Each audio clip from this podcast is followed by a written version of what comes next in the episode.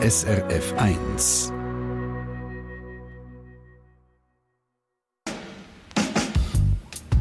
SRF 1 Forum Wer soll der künstlichen Intelligenz auf die Finger schauen? Über das reden wir in dieser Stunde Forum. Mein Name ist Christine Hubacher.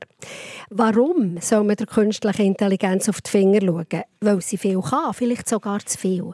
Sie kann Bilder fabrizieren, die aussehen wie richtige Fotobeispiele. Der Papst in einer eleganten, weißen, glänzigen Daunenjacke. Ihr habt es vielleicht auch gesehen, das ist kein Foto, das basiert auf künstlicher Intelligenz. Oder der Ex-Präsident Donald Trump auf einem Bild wird er brutal verhaftet. Stimmt nicht, das Bild ist per KI generiert worden. Oder die Wettermoderatorin im Westschweizer Privatfernsehen, die freundlich und sympathisch seit Anfang April das Wetter moderiert, das ist keine Person, sondern ein Avatar, eine künstliche Person, KI generiert eben mit künstlicher Intelligenz. Drei Wochen lang hat das kein Mensch gemerkt. Die KI kann die Wirklichkeit imitieren und verfälschen und da wird es eben heikel. Beispiel, wenn man das Bild von Donald Trump sieht, der brutal verhaftet wird und nicht weiß, dass es eine Fälschung ist, dann kann das böse Lampen geben, bis her zu Krawallen, zu einem Aufstand. Das schädigt die Demokratie. Der KI muss man auf die Finger schauen, sagt die EU, und ist seit drei Jahren an einem KI-Gesetz basteln. Das neueste KI-Programm für alle Zugänglich heisst ChatGPT. Italien hat es Ende März verboten, wegen Datenschutz und weil es so viel Quatsch erzählt. Müssen wir in der Schweiz strenger sein mit solchen Programmen? Braucht es neue Gesetze, vielleicht sogar Verbot? Ja, sagt der SP-Nationalrat Samuel Bendahan, Ökonomiedozent aus Lausanne und in echt hier in der Runde. Herr Wendehand, ihr habt diesen Frühling einen Vorstoß gemacht zum Thema und der durch einen Chat-GPT schreiben ist auch mal gut herausgekommen, ist lesbarer als andere Vorstöße. Warum, sagen Sie, Herr Wendehand, braucht es sogar Verbote bei der künstlichen Intelligenz? Ja, die wichtige Sache ist, es ist nicht immer Verbote, aber Regulierung ist extrem, extrem nötig, weil wenn wir keine Regulierung haben, werden wir viele Probleme haben. Für Verbote ist es nur für spezifische Probleme, äh, zum Beispiel wenn eine künstliche Intelligenz, äh, Intelligenz rassistisch ist, das ist ein großes Problem und es ist verboten für Menschen es, äh, und das soll auch verboten sein für Maschinen. Zugeschaut aus Bern ist Judith Belesch und Geschäftsführerin von Swico, einem Wirtschaftsverband für die digitale Schweiz, ein Zusammenschluss von 700 IT-Firmen. Judith Belesch ist Zürcher GLP-Nationalrätin. Warum, sagt ihr, Frau Belesch, braucht es ganz sicher Kennerverbot? Gut, das sage ich nicht, dass es ganz sicher kein Verbot braucht. Jetzt müssen wir aber zuerst mal uns besinnen und sagen, wo ist die Gefahr? Was wollen wir überhaupt verbieten und warum? Und äh, ich bin ja in der Rechtskommission und dort befassen wir, wenn wir Gesetze machen, immer mit der Frage, was ist das zu schützende Rechtsgut? Oder um was geht es eigentlich? Was will man mit einem Verbot bewirken? Und äh, Italien hat jetzt das ChatGPT verboten. Man hat gar nicht gewusst, warum. Das ist völlig absurd. Es ist ja noch nicht passiert passiert. Es ist niemand zu Schaden gekommen. Ähm, das ist irgendwie textgenerative Maschine. Und äh, ich finde halt einfach so wild nach Verbot schreien, äh, ist ein bisschen unbesonnen und zeugt auch von einer gewissen Überforderung. Der Mensch hat so ein bisschen Angst vor dem, was kommt und, und das Erste, was er will, ist verbieten.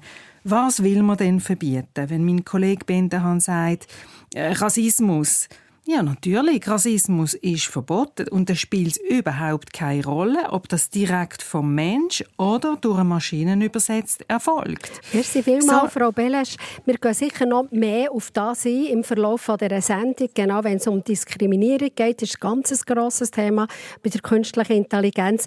Wir Laien verstehen das nicht auf Anhieb, aber wir schauen das ein bisschen genauer an. In der Runde ist auch die Online-Redaktorin Angela Wagner. Das Unbehagen der Zuhörer Zuhörerinnen und Zuhörer ist spürbar in den Kommentaren auf Facebook und in den Mail-Zuschriften. Angela. Ja, mir fällt auf, dass viele Leute, die uns geschrieben haben, finden, dass KI Dimensionen annimmt, die verunsichern und auch Angst machen. Ähm, es sind da Zuschriften, in den Zuschriften auch immer wieder Vergleiche gemacht worden zur Geschichte vom Zauberlehrling, vom Goethe. So la, die ich rief, die Geister werde ich nun nicht los. Und dazu ist auch das Mail noch von Evelyn Marquis reingekommen, die schreibt, es gibt Entwicklungen, die verselbstständigen sich. Doch wer ruft die Geister nun zurück? Also auf der einen Seite so die Unkontrollierbarkeit, die die künstliche Intelligenz mit sich bringt.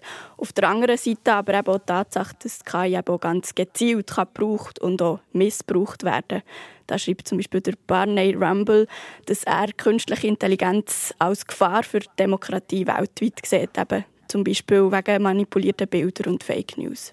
Verstehen Sie die Sorge, Herr Bendahan? Ja, ich kann diese Sorge gut verstehen. Äh, und das Problem, äh, das auch Frau Böllech gesagt habe, hat, ist, dass es ist nicht einfach, wenn wir etwas verboten, ver, verbieten wollen, ist es nicht einfach, das zu machen. Es, geht nicht, weil, weil es hat es hat keine Wirkung. Aber wir müssen dieses, die, diese KI regulieren. Und das meint, dass wir müssen diese Sorgen, dass die Leute haben, äh, äh verstehen. Und wir, wir müssen etwas dazu machen. Die erste Sache, die sehr wichtig ist, ist Transparenz. Die, die, die Leute haben Angst und ich, denk, ich denke, ich habe auch Angst, weil, weil, weil wir wissen nicht immer, wie eine KI funktioniert, was sind die Daten. Und das ist ein Problem, weil dann können wir Probleme haben. Wenn, wenn wir es gibt mehr Transparenz, dann haben wir auch weniger Probleme. Also in Transparenz sind sich beide einig, beide Nationalräte, die hier in der Runde sind, der Samuel Bendahan, SP-Nationalrat aus der Watt und äh, Judith Bendahan, GLP-Nationalrätin aus Zürich. Ich habe ähm, zwei Personen, die sich per äh, Mail gemeldet haben aus der Hörerschaft, bereits am Telefon. Äh, das ist Janet Häfeli aus Bern. Grüß dich, Frau Häfeli. Grüße, Frau Hubacher. Frau Häfeli, euch macht das Sorgen, die ganze KI, künstliche Intelligenz-Geschichte. Warum? Ich finde, es KI an sich ist ja nicht das, was mir Angst macht, weil das ist sicher eine Technologie, die in vielen Sachen hilfreich kann sein kann. Was mir Angst macht, ist, wer nutzt die? Wer, wer beeinflusst die? Wer generiert die? Und mir denkt einfach in der heutigen Zeit, wo so viel Verunsicherung, Spaltung in der Gesellschaft, Verschwörungsanhänger unterwegs sind, gerade im Internet, ist das einfach ein Tool, das ich sehr, sehr gefährlich und riskant finde. Dass, dass da, weil der Mensch an sich will ja vor allem das hören, was er will hören. Und die Objektivität beim Konsumieren von so künstlicher Intelligenz habe ich das Gefühl, geht bei vielen Leuten einfach ein bisschen verloren, die kritische Ansicht. Merci vielmals, Frau Häfeli. Bleibt einen Moment dran. Auf der anderen Leitung habe ich den Miklos Todd aus äh, Briggerbad, aus dem Wallis. Grüße, Herr Todd. Ja, grüß euch miteinander. Ihr seht dieser ganzen Geschichte gelassener entgegen. Ja, das ist korrekt. Also ich gehe absolut einig mit dem, was jetzt Frau Häfeli gerade vor mir gesagt hat. Nur, äh, ich will KI nicht vermenschlichen. KI ist nicht ein, ein Ding, das sich selbstständig macht, das ist immer der Mensch. Von mir aus gesehen ist, und ich bin seit 30 Jahren Nutzer von KI, ist das äh, ein Tool, das man sehr gut kann brauchen kann. Sobald wir aber wie bei dem Computer oder was auch immer die Entscheidung für irgendetwas dem Tool überlassen, dann wird es schwierig.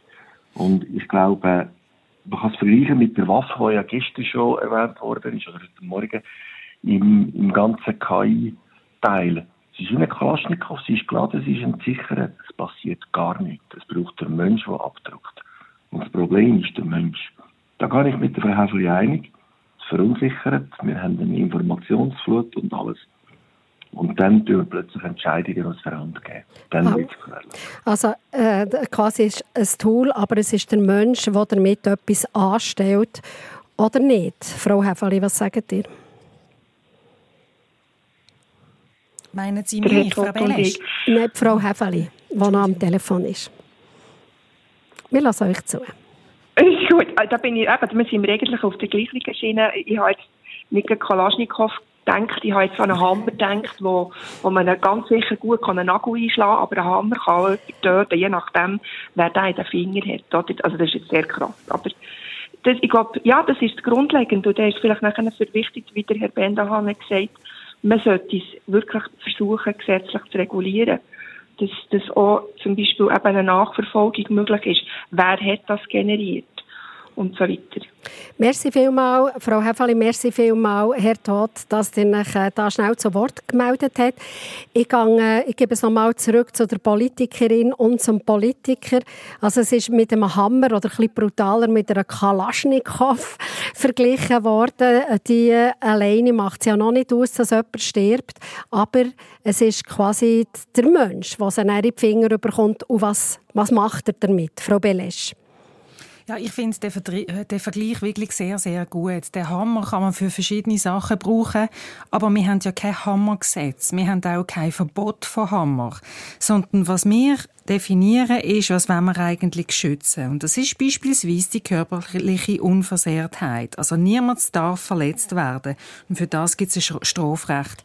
Und wir müssen uns in der Politik viel mehr von, der, von so einer Technologieregulierung lösen und viel mehr darauf, auf das konzentrieren, wo sind Risiken, was wollen wir eigentlich schützen und da sehr gezielt und aber auch zielführend regulieren. Und in dem Sinn haben beide Zuhörer Zuhörerin eigentlich den Nagel auf den Kopf getroffen, um bei der Terminologie zu bleiben. Genau, ganz genau, Herr Bendahan. Also es ist eigentlich wie bei der Kalaschnikow oder beim Hammer, genau, der alleine macht noch keine Probleme, es ist der Mensch, der damit die Probleme veranstaltet.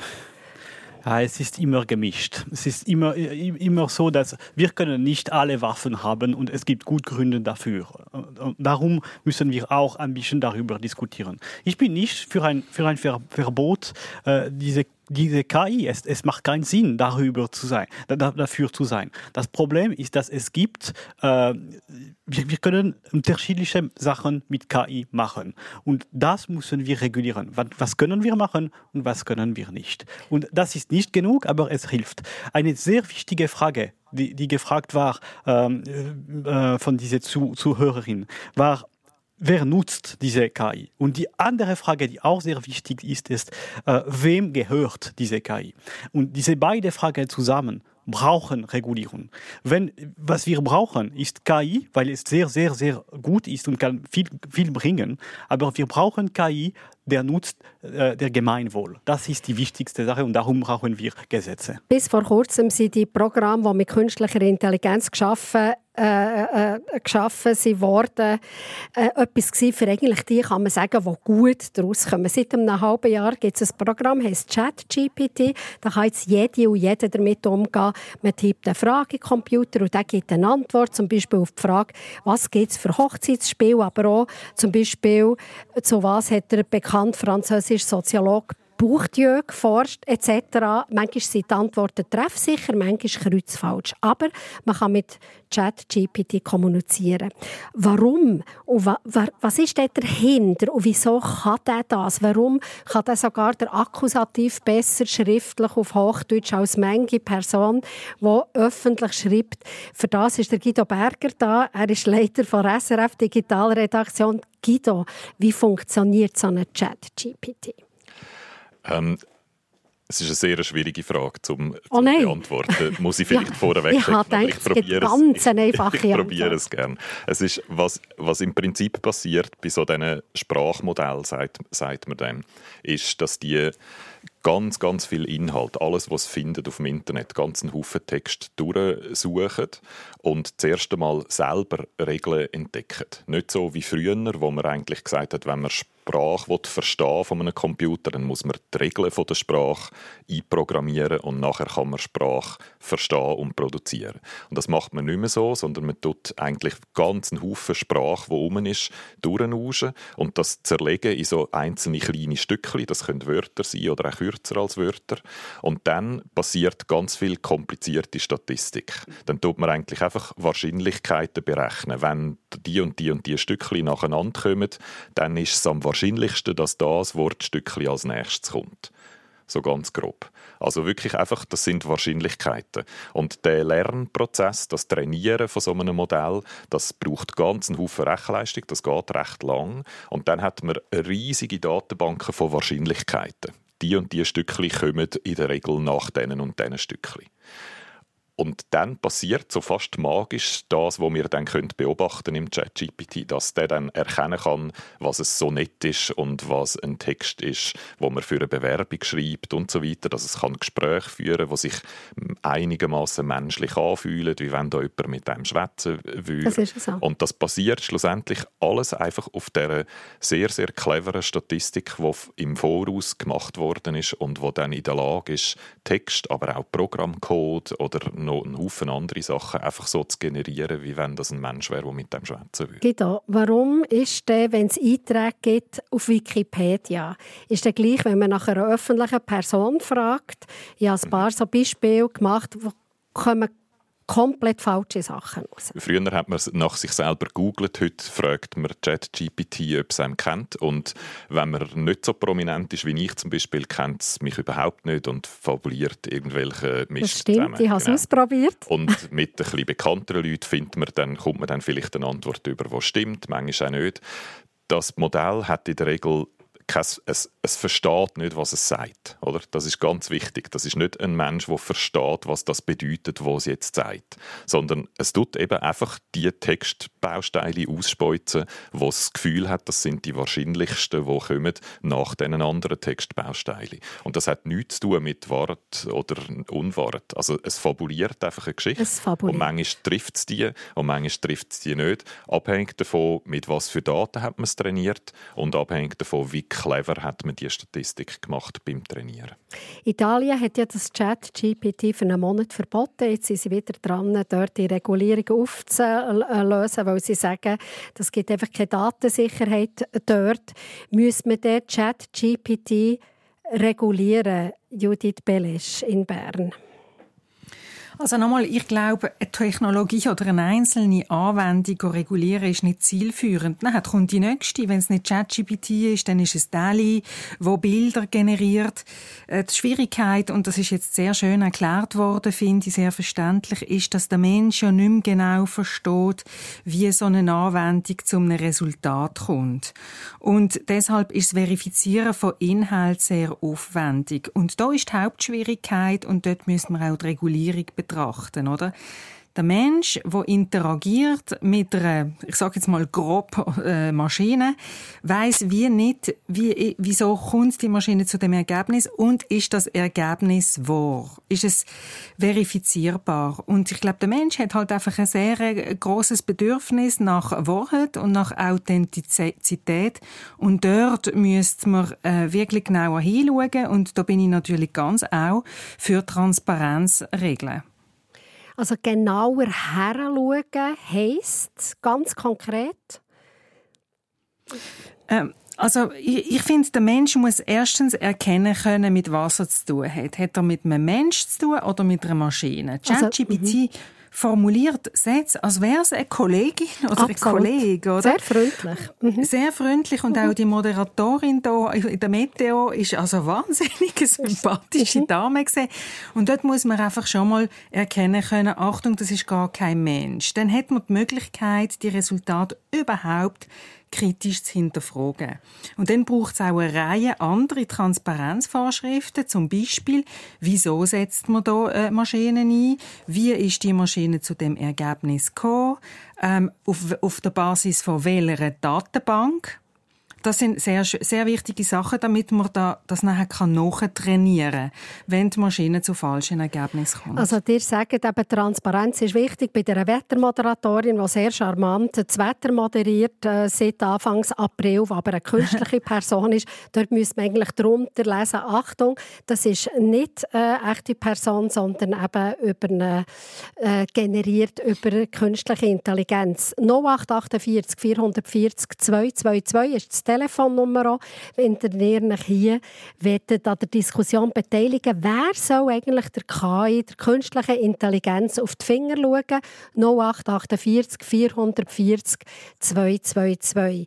Samuel Bendahan, eben diese Transparenz, auch da, da sind Sie absolut einig mit GLP-Nationalrätin Judith Belesch. Ja, für Transparenz. Aber wir brauchen ein bisschen mehr. Äh, sagen, dass wir Transparenz wollen, ich denke, ist nicht genug.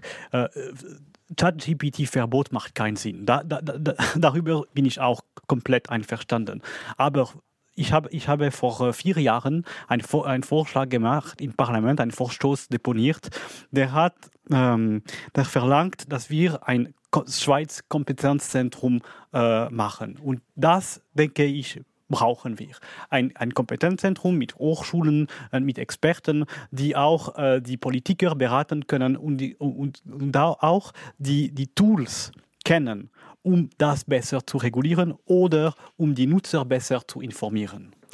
Also weil Sie sagen, das Wissen ist eigentlich an einem geringen Ort in der Schweiz, auch wenn die Politik jetzt über Transparenz spricht und Gesetze spricht, weiß eigentlich die Mehrheit gar nicht, worum es geht. Ja, ich denke, niemand versteht äh, alles. Äh, es ist, es ist sehr kompliziert, aber ein paar äh, Politiker haben äh, Ideen über, wie es funktioniert, aber die Frage ist, so, ist extrem kompliziert an die Risiken. Niemand kann alle diese Risiken verstehen. Darum brauchen wir mehr Experten, aber wir brauchen auch, auch ein, ein, ein, ein Zentrum, ein Kompetenzzentrum, der äh, die Idee äh, vorschlagen kann. Kompetenzzentrum für äh, künstliche Intelligenz, Judith Belesch in Bern, ist das eine gute Idee?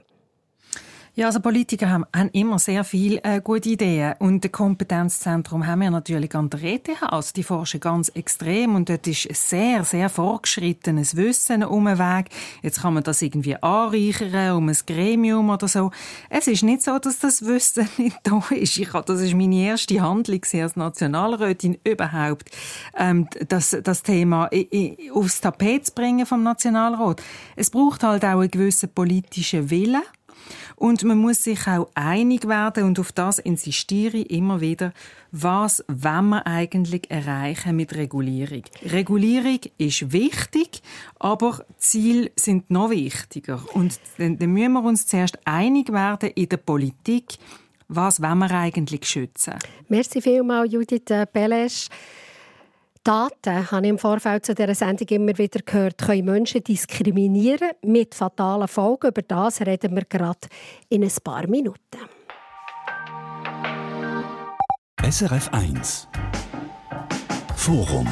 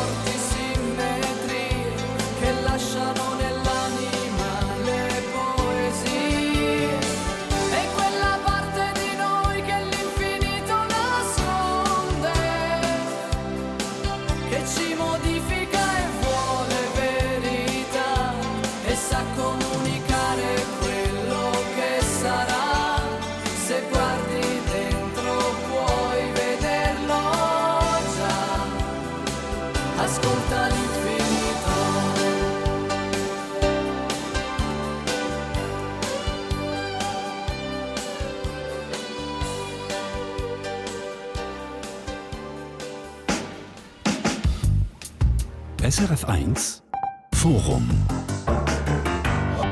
Wer schaut der künstliche Intelligenz? Man sagt abkürzt KI auf die Finger. Das ist die Frage im Forum, wo wir diskutieren. Ihr könnt weiter anrufen auf 0848 440 222. Ich habe Hörerinnen und Hörer am Telefon. Es ist Ursula Wagner aus Bern. Grüße, Frau Wagner. Guten Tag miteinander. Frau Wagner, ihr habt eine Frage, nämlich? Ja, ich stelle mir vor, auf dem Gebiet, wo ihr darüber redet, gibt es Experten. Das sind geschulte Menschen und die können den normalen Leuten vieles erklären oder versuchen, Angst und Bedenken zu nehmen. Aber ich habe eine wohl sehr wichtige Frage. Wird in der Zukunft genug kompetente Experten, Lehrer, Pädagogen geben, die kompetent sind, anderen, also andere Menschen, so normale wie ich bin, in die künstliche Intelligenz einzuführen, äh, sie zu schulen und wirklich dann intelligent in das einzuführen. Das ist eine interessante Frage. Merci vielmals, Frau Wagner, weil, weil erst wenn man etwas lernt und besser begriffen hat, kann man auch sinnvoll mit dieser ganzen Geschichte umgehen. Wird es genug Leute geben, Fachkräfte, die das erklären können? Jetzt muss ich schnell äh, Herrn Bendahan anschauen oder Frau Belesch, die ich nicht anschauen kann, aber gehören in Bern. Das ist eine, eine ganz wichtige Frage. Frau Belesch, ähm, wer wird das können erklären in Zukunft? Das ist ganz genau eine sehr wichtige Frage und die kurze Antwort ist nein. Wir haben im Moment nicht genug Wissen und in den Schulen geht auch nicht genug diesbezüglich. Das ist eine Forderung, die ich auch im Kanton Zürich schon divers ähm, deponiert habe. Mit dem sagt man Digital Literacy. Und da geht es wirklich darum, dass die breite Bevölkerung und auch Kinder schon in einem, in einem recht jungen Alter lernen, mit digitalen Instrumenten umgehen und auch kritisch zu hinterfragen. Und für das braucht es so verstehen, wie das algorithmische Denken funktioniert. Und ich bin klar der Meinung, wir sind hier nicht genug weit und wenn wir nicht ein bisschen mehr PS geben, dann werden wir ähm, tatsächlich ein bedenkliches Problem haben in der Schweiz. Das ist Judith Belesch, Geschäftsführerin von Swico. Swico ist ein Wirtschaftsverband für die digitale Schweiz. Sie ist GLP-Nationalrätin aus Zürich. Samuel Bendahan ist heute rund die SP-Nationalrat aus Lausanne. Der seid Ökonomie-Dozent. Der lehren hier an der Uni über künstliche Intelligenz. Das wäre ja jetzt so ein Ort, wo zum Beispiel Leute ausgebildet werden. Ja, ja, es ist klar, aber es ist nicht die, die, der einige, einige Ort. Wir, wir brauchen in die Zukunft, werden wir diese KI viel mehr nutzen. Äh, wir brauchen mehr Wissenschaft über das und wir, wir, wir brauchen mehr Kurse für alle Leute.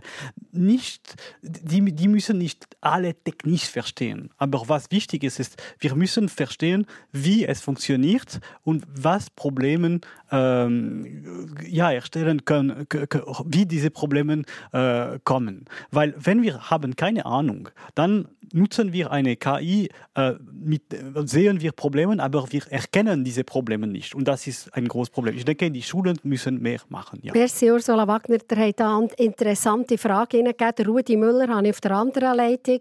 Herr Müller, KI beschneidet auch unsere, unsere Kultur und Rechte, weiss ich von euch. Wie meint ihr das? Oh, warte schnell, ich bin gerade etwas anderem.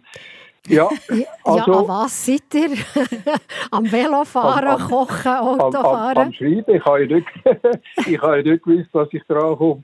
Nein, ich arbeite sehr intensiv äh, mit einem KI-Programm, ChatGPT, Auto-ChatGPT und äh, mit Journey für Bilder. Und äh, da habe ich eine Erfahrung gemacht. Ich habe ein Bild wählen, weil ich einen Artikel geschrieben habe wegen äh, Pferdemist in der Stadt am Anfang vom letzten Jahrhundert. Und äh, das heißt auf Englisch Manure. Und hat das eingegeben, dann ist das Fenster aufgepoppt und hat gesagt, der Begriff sei nicht erlaubt. Und da habe ich äh, so ein bisschen schmunzeln und habe gedacht, das ist noch lustig. Früher hat uns Kille vorgegeben, äh, wie wir moralisches Leben haben. Und jetzt sind es die Schöpfer von diesen Applikationen, wo wir sagen, was wir machen dürfen und was nicht. Weil kurz darüber habe ich äh, ChatGPT gefragt, dann soll man eine Einladung schreiben für eine GV. Dann ist wieder ein Fenster gekommen, der Begriff ist nicht erlaubt. Und, äh, aber mit einem Link, wo man hat können klicken und dann habe ich eingegeben, ich hätte nicht Geschlechtsverkehr gemeint, sondern eine Generalversammlung. Und dann ist ein paar Sekunden gegangen und die Einladung ist da gewesen. Also, äh, die steuern irgendwie was man darf und was nicht.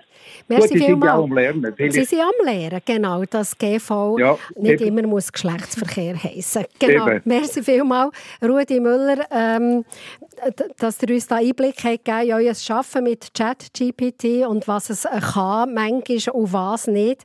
KI, das haben wir ganz am Anfang von der Sendung gesagt, oder am 10, äh, vor 10, genau, ist, ist nicht das Gleiche wie ein Algorithmus. Der Algorithmus, der kann viel, KI ist die Weiterentwicklung und kann noch unfassbar viel mehr. Wenn es um Gesetze geht oder um globale Richtlinien, nimmt man aber beides zusammen. Darum mache ich das hier und spreche ein Thema an, Sorgen macht. Systeme, die aufgrund von riesigen Datenmengen mit Hilfe von Algorithmen Risikoabschätzungen machen. Zum Beispiel Gesichtserkennung bei der Polizei in den USA. Aber das Gesichtserkennungsprogramm kann asiatische und schwarze Gesichter schlecht lesen. Dann kommt es zu Verhaftungen von unbescholtenen Bürgern. Das ist so ein Fall von Diskriminierung, Diskriminierung, die wir vorhin angesprochen haben, und führt zur Frage an Guido Berger von der SRF Digitalredaktion, warum kann ein System so schlecht nicht weisse Gesichter lesen? Also bei dem konkreten Beispiel kommen wahrscheinlich zwei Sachen zusammen. Das eine das sind wirklich einfach technische Fragen. Etwas Dunkles ist schwieriger zum Ausleuchten als etwas Helles. Also es kann sein, dass dann je nachdem einfach weniger Details in so einem Gesicht sind und dass dann darum die Software weniger gut kann Muster erkennen und das dann falsch macht. Das ist wahrscheinlich das eine, das ist ein lösbares Problem. Und das andere ist, sind wirklich einfach die Muster, die in den Daten drin sind, wo man genommen hat zum Trainieren, wo sich dann auch in, in dem, wo dann so eine, so eine KI ausspeuzt, wiederfindet. Also vielleicht ein einfacheres Beispiel, wenn ich so einen Chatbot habe und die einzigen Daten, die ich den Chatbot damit trainiere, ist irgendein Forum von extremen äh, Rassisten, die die ganze Zeit miteinander schwätzen und nur rassistische Witze machen etc. Wenn ich eine KI aufgrund von diesen Daten trainiere, dann wird sie nachher annehmen, aha, wenn jemand so einen Satz anfängt, dann folgt wahrscheinlich eine rassistische Pointe nachher. Das habe ich gelernt. Das sind die Muster, die ich gefunden habe. Das heißt, welche Daten man reingibt in so ein Sprachmodell, beeinflusst dann halt, was das Sprachmodell nachher das Gefühl hat, dass normal ist, dass das Wahrscheinlichste ist, was es dann wieder ausspeuzt. Und das ist zum Teil noch ein schwierig, weil es häufig eben nicht so klar ist, wie ich jetzt in dem Beispiel, in dem einfachen Beispiel gemacht habe. Weil man in der Regel feststellt, dass je mehr Daten man in so ein Sprachmodell hineinfüttert, desto besser werden die Resultate. Ähm, das heißt, man hat eigentlich immer ein Interesse daran, möglichst viel reinzufüttern.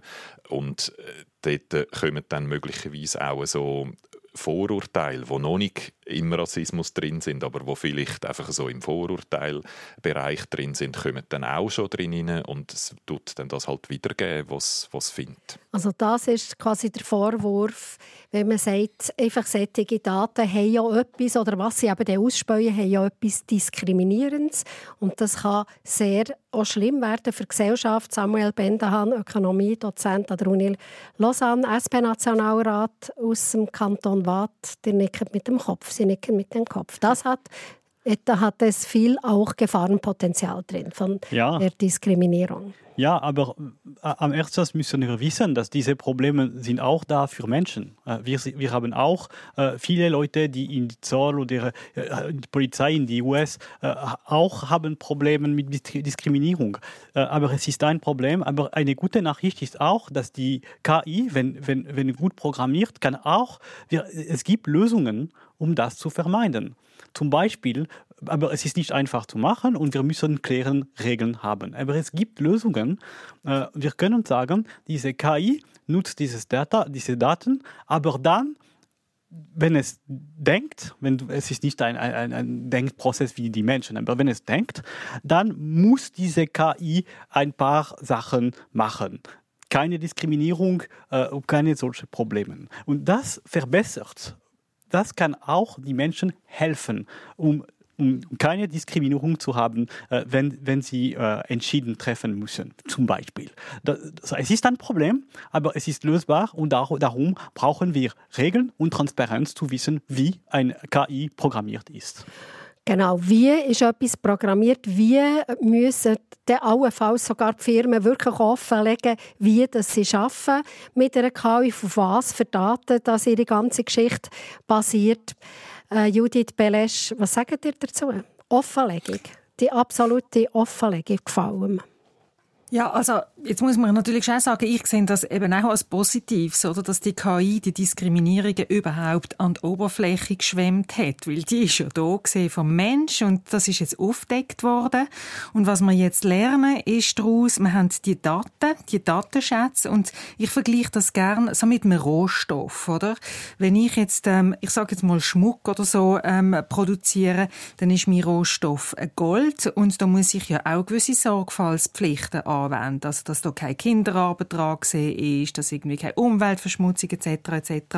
Und bei den Daten, jetzt ist auch so ein Rohstoff, wo man halt einfach zunehmend muss darauf schauen dass die sorgfältig erarbeitet werden, keine Diskriminierung drin haben, abgestützt sind, gut standardisiert etc. etc. Und mittelfristig ist es denkbar, dass man da auch Sorgfaltspflichten erarbeitet, für wenn man Daten bezieht, dass man sagt, wo hat man die bezogen, wie sind die produziert worden, wie sind sie trainiert worden und vor allem, wenn sie zu falschen Ergebnissen führen, dass man dann so eine Korrektur vorsieht, dass das in Zukunft nicht mehr passiert.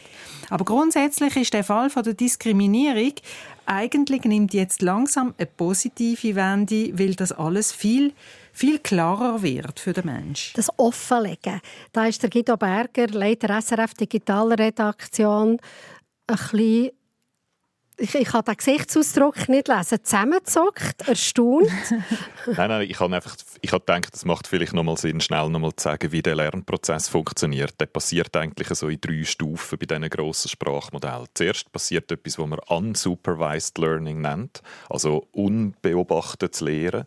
Und dort schickt man eigentlich so einen, einen, einen Lernprozess einfach über eine riesige Datenmenge und lässt Muster entdecken, so wie ich das vorher beschrieben habe, so Statistiken ähm, definieren, was ist wie wahrscheinlich von diesen Textblöcken.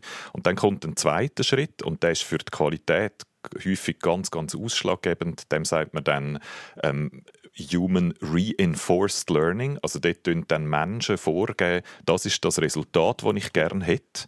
Das ist das, was die KI ausspeuzt. Und dann probiert die KI möglichst näher an das vorgegebene Resultat anzukommen. So wie wir ein Kind korrigieren, wenn es sagt, das ist ein Hund, dann sagen wir, nein, nein, das ist eine Katze. Oder? So ganz simpel. Und damit verbessert man dann die Ausgabe vom Modell schon mal sehr stark. Und dort kann man dann zum Teil schon so mögliche Probleme, die beim unbeobachteten Lehren passiert sind, ein bisschen zu Grad beugen. Also das heisst, wenn ich zulasse, ich als Banause verstehe das, dass eine KI von einer anderen KI quasi trainiert oder auch korrigiert wird. Und von Menschen dann, die sagen, das ist das Resultat, das ich gerne hätte, bitte schau, dass du so nah wie möglich an das Resultat ankommst. Und dann passiert noch ein dritter Schritt, wo man dann anfängt zu filtern effektiv, wo man sagt, wenn Leute das und das wollen machen mit meiner KI, sag nein. Wenn Leute das und das, wenn das und das rausgespeuzt wird, dann tun das ändern, oder? Also so ein, ein Kontrollschritt ist häufig jetzt bei diesen Modellen schon eingebaut und dort ist dann wirklich eine Frage von, wer den Kontrollschritt einbaut und auf was, aufgrund von was für Regeln. Also die EU sagt zum Beispiel in ihrem KI-Gesetz, was sie schon lange am Umbasteln sind, dann muss man halt sagen, einfach das, was nicht da fabrizieren, das hat ein niedriges Risiko, es hat ein mittleres Risiko, es hat ein höheres Risiko und, äh, und, und entsprechend oder wird das beurteilt, die, das EU-Gesetz noch ganz schnell zu dem, das ist ja relativ umstritten bei ein paar Leuten, zum Beispiel auch bei der Frau Belesch. Warum? Ja, ich komme jetzt zurück zu dem ähm, Hammervergleich. Es gibt natürlich kleine Hammer und große Hammer und gefährliche und weniger gefährliche Hammer. Und das EU-Gesetz wird eigentlich, dass man wie im Voraus sagt, okay, in unserem Hammergesetz sagen wir, wie gefährlich ein Hammer ist.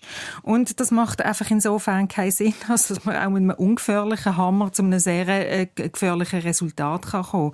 Und das muss man ja so wie im Voraus schon klassifizieren in verschiedene Kategorien. Und äh, ich, ich halte das nicht für tauglich, weil irgendeine Behörde muss dann das klassifizieren und sagen, ja, das ist so mittelgefährlich und das ist sehr, sehr gefährlich. Also Bürokratie ist enorm und ich fürchte, dass das am Ziel vorbeischießt, weil nochmal viel gefährliche Anwendungen fallen dann hier durchs Netz. Und ich bin halt einfach schon eher der Meinung, dass man das Resultat muss anschauen muss. Und jetzt sage ich es nochmal, das tut mir leid, aber dass man es rechtsgut definiert und dass man das schützt und und zwar technologieneutral. Da muss man auch nicht sagen, ob es ein Algorithmus oder ein AI ist, generativ oder was auch immer noch auf uns zukommt. Der äh, Samuel Bendahan, das habt ihr vielleicht nicht gesehen, Frau Belesch, er hat gesäufzt und jetzt nimmt es mich Wunder, warum, Herr Bendahan? Ja, das, ich bin teilweise einverstanden es, es, es wird Fehler gemacht werden in dieser in diese, äh, Logik. Es ist klar, dass die EU, ich denke, diese EU-Rahmenbedingungen sind sehr gut und wir brauchen zusammen äh, arbeiten mit, mit allen globalen. Wir haben ein globales Problem und wir brauchen eine globale Lösung, so dass wir haben ein globales äh, Tool, die sehr gut und, und, und, gut für die, für die gemeinsamen Leute sind. Aber das Problem ist, dass wenn wir nichts machen, ist es, ist es schrecklich äh, ja, ich, ich, Bürokratie ist nicht so gut, aber nichts, nichts zu tun ist, ist ein großes Problem für die ganze Welt. Wir müssen, wir müssen ein paar Probleme lösen. Und das können wir mit dieser Bürokratie, ich denke nicht, dass es, eine Bürokratie ist, aber das können wir so lösen. Aber es ist klar, es wird nicht reichen, aber es wird klar helfen. Der äh, Europarat unter der Leitung äh, vom Schweizer Vorsitz, der tut ja so Grundprinzipien jetzt erarbeitet und sagt, wir machen keine Konvention, wo sich einfach alle quasi ratifizieren können. Es ist auch dabei die USA, Mexiko, Japan oder Israel zum Beispiel und die europäischen Länder, dass es wie eine Konvention gibt, einfach was, was gehört sich, sage ich jetzt ein bisschen banal, und was gehört sich nicht. Und dann muss man dann innerhalb der Länder schauen, was das ähm, für Folgen hat. Also wir kennen zum Beispiel so eine Konvention von den Menschenrechten zum Beispiel. Da kann man bis nach Straßburg klagen. Dort ist äh, der Gerichtsstand etc. Also die Konvention ist in Arbeit. Jetzt äh, gönnen wir uns noch ganz eine kurze Ver äh, Verschnaufspause genau, und schauen nachher noch auf ein paar Fragen.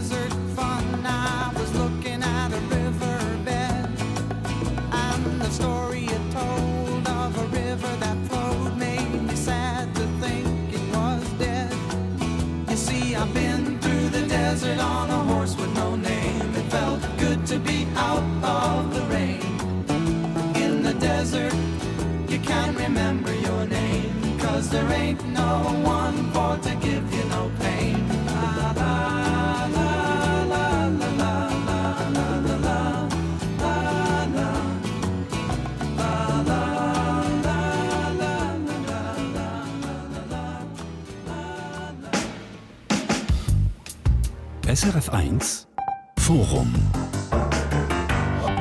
Wer schaut der künstlichen Intelligenz auf die Finger? Das schauen wir in dieser Stunde Forum an. Es sind diverse Fragen reingekommen, Mail etc. Es sind auch noch viele Leute am Telefon. Jetzt eins nach dem anderen. Zuerst der Daniel Schöpfer aus Oberbib. Herr Schöpfer, grüße euch. Grüß miteinander. Bei euch ist die Manipulation ganz ein ganz grosses Thema, sagt mir. Richtig, jawohl. Also ich stelle mir vor, die äh, künstliche Intelligenz wird ja gespissen oder geführt, wie man sagen von, äh, von Menschen oder von, von, anderen KIs. Und ich kann mir vorstellen, dass ich jetzt, äh, das ist auch so eine Theorie, wenn ich eine ganze Menschheit manipulieren mit dem, ich kann die in eine gewisse, gewisse Richtung lenken. Wie mein Vorgänger gesagt hat, wenn er das Wort eingibt, der akzeptiert das nicht, weil er es nicht kennt, oder? Und so kann ich die Menschheit auch steuern. Das ist die Angst, die ich habe. Also wer, wer überkommt das in die Finger, oder? Wer überkommt die ganze Geschichte Richtig, in die Finger? Ja, und wer manipuliert? Also in gewissen Ländern kann es, natürlich durchaus möglich sein. Ja, darum ist es wichtig, dass man es wirklich kontrolliert und ein Kontrollsystem hat. Wer müsste kontrollieren? Wenn, wenn ihr jetzt müsstet sagen... Das ist eben wieder, das ist wieder, das ist wieder die Frage, oder? Wer kontrolliert es, oder? Das müsste auch eine unabhängige Institution sein. Eine unabhängige äh, ja. Institution. Ja. Gut, merci vielmals, ja. dass ihr äh, das habt gegeben Herr Schöpfer. Eine unabhängige Institution. Wer könnte das sein, Samuel Bendahan? Eine unabhängige Institution, die das kontrolliert, sagt Daniel Schöpfer. Die, die, also quasi wie so ein objektives, ich kann gar nicht sagen, übergeordnetes Gremium. Wer mhm. könnte das sein?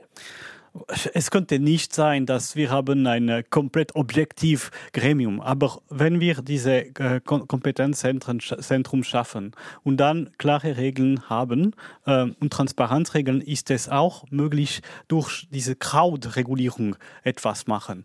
Sie müssen etwas machen, sodass, äh, die, die, die Leute können wissen, wie es funktioniert und was äh, durch KI generiert wird. Samuel Benderhahn ist SP-Nationalrat aus Lausanne, äh, Judith Belle Ist schon zugeschaut aus Bern. Sie ist GLP-Nationalrätin in Zürich. Sie hat ganz am Anfang von der Sendung gesagt, aber Kompetenzzentren gibt es eigentlich schon, zum Beispiel an der ETH. Warum die etwas komplett Neues schaffen? Ich möchte zu der Angela Wagner übergehen, Online-Redaktorin, dass sie diverse Mail kommen. Diverse Fragen. Die Zeit rennt uns davon, darum muss ich jetzt eine auswählen, die aber mehrfach gestellt worden ist und ähm, das ist die Frage, ja, was passiert denn mit den Menschen, wenn eben die Arbeit dann mal zum grössten Teil von der KI ähm, übernommen wird. Das ist etwas, was die Leute sehr beschäftigt. Also KI kann mit der Zeit so viel, das ist Befürchtung, dass es ganz viele Arbeitsstellen nicht braucht. So ein bisschen wie bei der Industrialisierung, was die Handweber nicht mehr braucht hat. Und dann sind die Maschinen gekommen und haben maschinell gewoben. Das ist meine Frage an Judith Belesch. Ihr seid ja Rechtsanwältin. Braucht es euch in 20 Jahren noch, Frau Belesch? Also ich bin Juristin, nicht Rechtsanwältin, aber ich glaube tatsächlich, dass Rechtsanwälte ähm, wahrscheinlich ein bisschen bedrängt werden von einer Maschine, die dermaßen schnell zu guten Resultaten äh, kommt. Und ähm, also das ist das, es wird einen Strukturwandel geben. Das kann man nicht ver verleugnen. Das ist klar. Ich glaube nicht, dass KI wird Jobs ersetzen, aber wird sie sehr stark verändern. Also ich nehme zum Beispiel ähm, KI wird kein Arzt ersetzen, aber die Ärzte, die KI nutzen, werden die Ärzte, die KI nicht nutzen, ersetzen, weil die halt einfach extrem viel effizienter werden sein. Das wird, wird natürlich auch bei der Rechtsanwalt sein. Und das ist eine ganz große äh, gesellschaftliche Herausforderung, jetzt nochmal zurückzukommen zu der Digital Literacy und zu den Fähigkeiten, dass wir die Menschen in der Schweiz, aber auch auf der ganzen Welt befähigen, den Strukturwandel zu bewältigen und sich an eine Zusammenarbeit mit der KI zu gewöhnen. Also ihr sagt einfach, die Juristinnen und die Ärzte fallen daraus, die quasi einfach die KI nicht brauchen, weil die sind zu wenig schnell, die sind zu wenig effizient. Also, habe ich euch richtig verstanden? Ja, die Kompetenzverlagerung wird sich auf sehr menschliche Kompetenzen fokussieren. Also alles, was die Maschine kann übernehmen kann, wird im Mensch tatsächlich äh, weggenommen. Aber der Mensch hat natürlich immer noch Eigenschaften, die ihm niemand kann nehmen kann. Das ist äh, alles emotional, die emotionale Intelligenz. Ein Rechtsanwalt wird sich auf eine Strategie, auf eine Verhandlungstaktik äh, müssen fokussieren. Ein Arzt auf die genaue Analyse von der Diagnose, auf die Zusammenstellung von der Therapie, auf die persönliche Betreuung vom Patienten. Und da wird es tatsächlich eine Kompetenzverlagerung geben. Also, was dir sagt, Frau Belesch, ist ja quasi, also ein Arzt oder eine Juristin, also muss irgendwie spezialisiert sein, muss quasi den, den Kundenkontakt mehr pflegen, weil die Maschine, ich sage es ein bisschen banal, viel Arbeit erledigt. Samuel Benderhand, das Ja. ist toll. Ja, das ist toll, aber wir müssen klar sein. Es gibt schon Leute, die haben den Job verlieren äh, wegen AI, wegen künstlicher Intelligenz. Das, das hat schon gepasst, in, für Journalisten zum Beispiel. Äh, und ich wollte eine zweite Sache, das sehr wichtig ist, das, war, das ist, darum habe ich am Anfang gesagt, die Frage der Eigentum dieser KI ist sehr wichtig. Weil wenn wir, äh, wenn ein, eine Person seinen Job verliere und dann die, die Gro- Großunternehmen, äh, die, diese, diese KI gehört, diese Großunternehmen, dann ver verlieren die Leute alle diese Vor Fortschritt dieser KI. Und das ist das größte Problem, das wir lösen müssen. Also viele Probleme, die da anstehen, die einen sehen es eher als Chance, die Kraft auf der Chance, die äh, anderen sehen mehr auch die, die grossen Fragen, die sich da stellen. Guido Berger, noch schnell, du bist dort, äh, hast äh, so geschaut, dass nämlich das Wunder ersetzt KI in Zukunft ganz viele Jobs.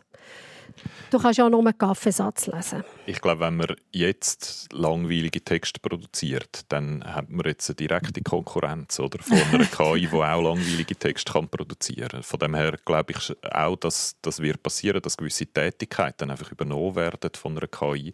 Aber dass es eins zu eins Jobs einfach killt, fände ich jetzt auch eher un unrealistisch.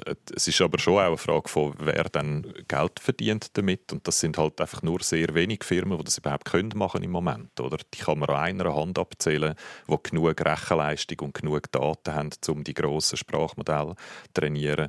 Die meisten davon sind amerikanische Unternehmen, vielleicht noch eins oder so aus China. Und die werden sehr viel von diesen KI-Anwendungen wird dann über die Unternehmen fließen und das gibt dann wieder ganz einen Haufen Probleme, die aus dem entstehen. Genau, was ich gesehen habe, sind ganz viele Vorstöße lanciert worden in der letzten Zeit zu künstlicher Intelligenz im Nationalrat. Das ist bis jetzt noch nicht gross dran äh, auf das Tapet im Bundesrat. Äh, Im Juni, in der nächsten Session, in der nächsten richtigen grossen Session, kommt es auf das Tapet. Samuel Bendan. Ja, wir brauchen mehr äh, Vorstöße zu machen äh, und ich denke, dass wir können auch äh, mit, äh, mit äh, äh, Frau Belleich ja, zusammen diskutieren, um etwas zusammen zu machen, um etwas zu, zu, zu schaffen. Einverstanden, Judith Belesch.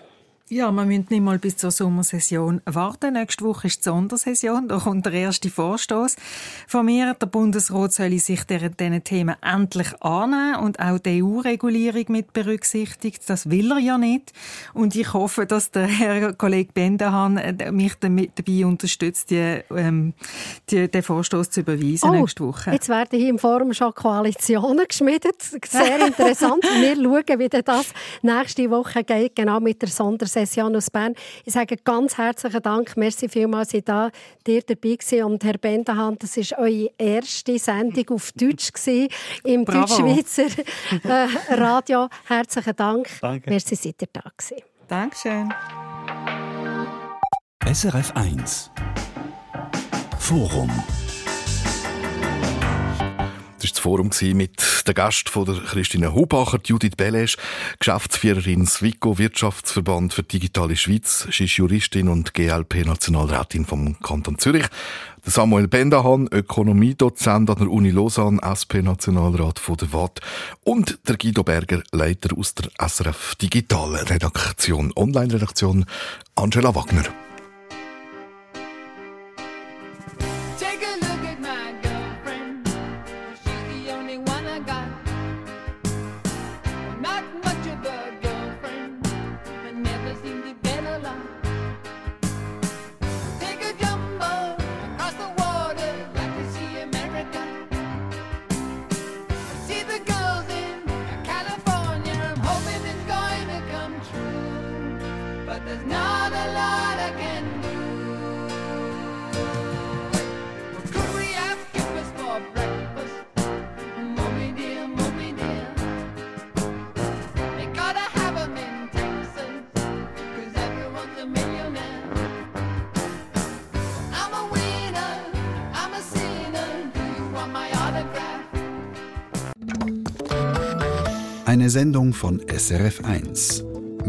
Informationen und Podcasts auf srf1.ch.